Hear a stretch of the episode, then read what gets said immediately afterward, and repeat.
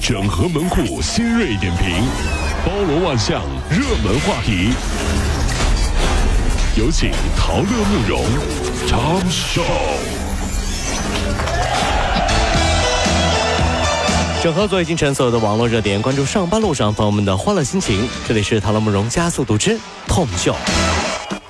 当我们在工作的时候呢，其实呢，又到了这个毕业季啊，自己也会想念校园的那段时光。是那么近日呢，四川西南石油大学为八千四百名的毕业生每人定制了一枚专属的钛钢戒指，说外圈啊是刻有校徽和校名，内圈呢就是学生的名字以及学号嗯了。哎呦啊，同学们收到以后啊，都纷纷表示太惊喜了，太特有纪念意义了对，啊！嗯特别是啊，那个盒子打开以后，还有一个灯就照着那个戒指，嗯看起来就好像上面还有一颗大钻石一样。说真的很用心了，对网友们都说实名羡慕啊。但是大家，你们还记得你们的毕业礼物是什么吗？很多人说自己毕业礼物是女朋友跟自己说分手了，啊，这么痛苦，就是要我说啊，我收到过最好的毕业礼物啊，就是当你毕业走出校门的时候，嗯你发现学校开始给宿舍装空调 了。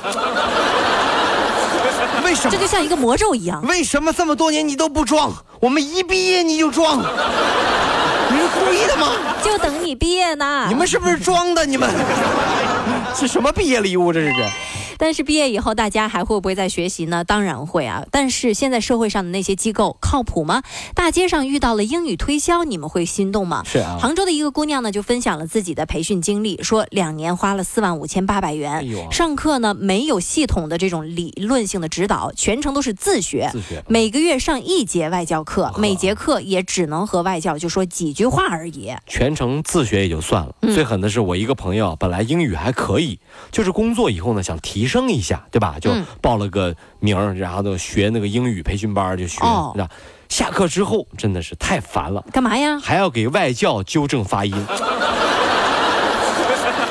给太外辛教苦纠正发太辛音苦。。好几个下来，好几个月下来之后啊，不同国家的外教啊都表示啊，嗯自从被纠正以后啊，发音比以前好多了，更像英语了。哪来 的、啊？乌克兰的 呀，什都来了么是吧刚果的呀，菲律宾的呀，反正就是就各国那就母语它不是英语，但是它嗯哎看上去是外国人，他就来当外教了，这很尴尬吗？这个事情对不对啊？所以这是说啊，生活当中做一个靠谱的人是非常的重要的。如果你不小心在车子上忘记了东西，遇到靠谱的司机，那就更放心了啊。最近啊，《滴滴网约车物品遗失管理办法》试行征求意见稿公布了。那么拟规定，乘客因为自身疏忽导致物品遗失的，应该尽量自行领取物品。但如果说没办法自行领取，嗯可与捡到物品的司机协商一下送还的方这式、时人家间。给您送过来、对，啊，以及这送还的这些费用。那么，如果说因为司机原因造成物品损伤了啊，再次遗失的，那司机就应当承担相应的责任赔偿了。大家觉得合理吗？我觉得合情合理啊，啊对吧？拾金不昧是美德，但不包含我送金免费呀、是不是？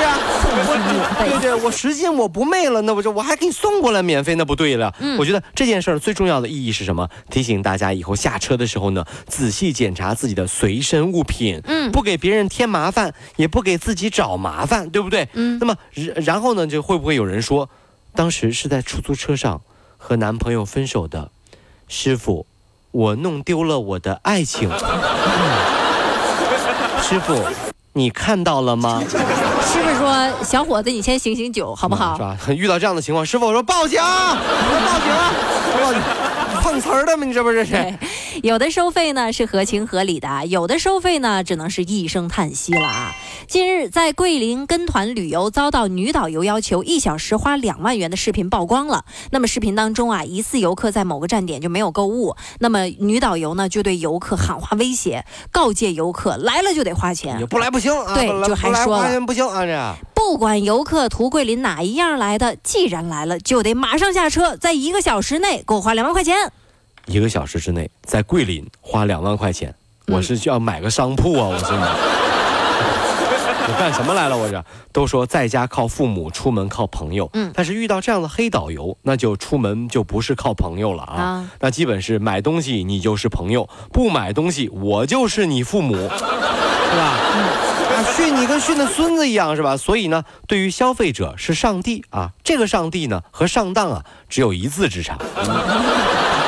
小心上当啊！小心上当，不是说你是上帝啊，真是。，对，近日在广东东莞一法院拍卖二手的法拉利，二手法拉利，，对，起拍价一千七百零一块。这么便宜的吗？是呀，为什么这么便宜呢？法院的工作人员也介绍了，说该车呀没有任何登记以及购车的手续，且造假套牌不能过户，所以说呢不能开车上路，只能作为废铁评估拍卖。哎呦，啊，拍卖以后，拍拍卖成功以后啊，这个买家呢还需要多付一万多块钱的停车费。嗯，那么拍卖平台的人员也是介绍了，该车将于六月二十号就要开拍了，目前已经有二百五十多人报名了，吸引力还是非常的大的。而且呢，个人判断一下，成交价啊会远远超过这个价格。网友们也都在琢磨这事儿，说这法拉利五九九重约一点六吨，折合五毛三分钱一斤，嗯，第一次见法拉利论斤卖呀，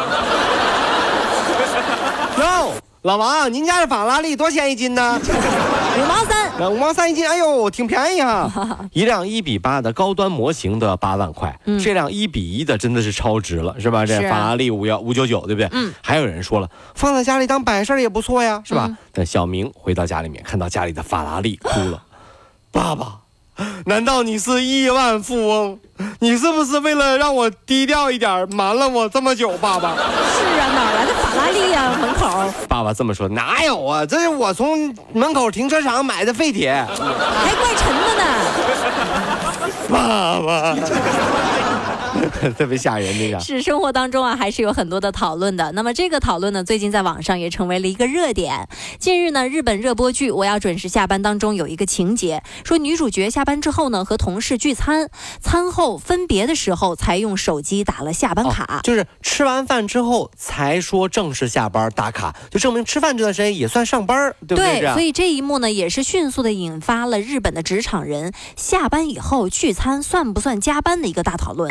有的人就认为算，有人认为那不算。专家认为了说，公司应该制定一个明确的规定，免除员工们的顾虑。那么大家怎么看待这件事儿呢？其实这事儿啊是有一个全世界的普遍性的，不只是日本啊，咱们中国也一样。很多嗯对时候，咱们举个例子啊，下班了啊，好打卡下班儿。这时候老板突然间出来了，那个小丽啊，嗯今天晚上啊从这广州来了个很重要的客户哦，哦晚上呢你陪我一起吃个饭 吧。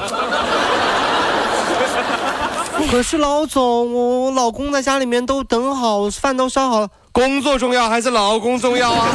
你看老板重要还是老公重要啊？这一说，好像还是工 作哈。你下个月绩效考核还要不要了呀？那这种威胁，然后呢，没办法，迫于淫威 啊，不，迫于权威，迫于权威啊，完了之后呢，就范嗯了，说那行吧，那我就陪客户吃个饭，是不是？那这样做算不算加班呢？对呀老板当然不会给你算加班，对不对？嗯啊，吃完饭走啊，小丽，谢谢你今天晚上陪客户，回去跟你老公说不好意思啊，麻烦你了，这事儿就过去了，翻篇了。下一次又回来跟你说，小丽啊，从上海来了一个客户。 没完没了，盯不上我了呀算加班工资，只要你能喝，只要你善解人意，只要你能聊，就会成为晚上出去陪客户的挡箭牌。嗯那这个算不算加班呢？国内同样这个问题也值得探讨，也值得深思，对不对？嗯，下班后聚餐算不算加班？我觉得要分，是看是为了公司的事儿呢，聚餐还是私人聚餐，对吧？当然了，我从站在老板的角度来思考一下，为了公司聚餐当然算加班，对吧？嗯，毕竟是吧？这这是为公司嘛。那如果几个同事下班以后一块儿私下里聚一聚，对不对？哦，私下聚嗯是吧？聚，私下聚聚，你怎么能算加班呢？对不对？啊我们都懂的呀。同事私下里聚在一起干嘛呢？干嘛呀说老板的坏话呀，对不 啦？这问题来了，就是你们聚在一起说老板坏坏话，还让老板付加班费，是不是有点过 分了？这老板又不傻，你这什么意思？ 你们集体聚起来骂我，我还要付钱？昨天嗯我们又说你了，给个加班费吧。心好痛啊，有没有？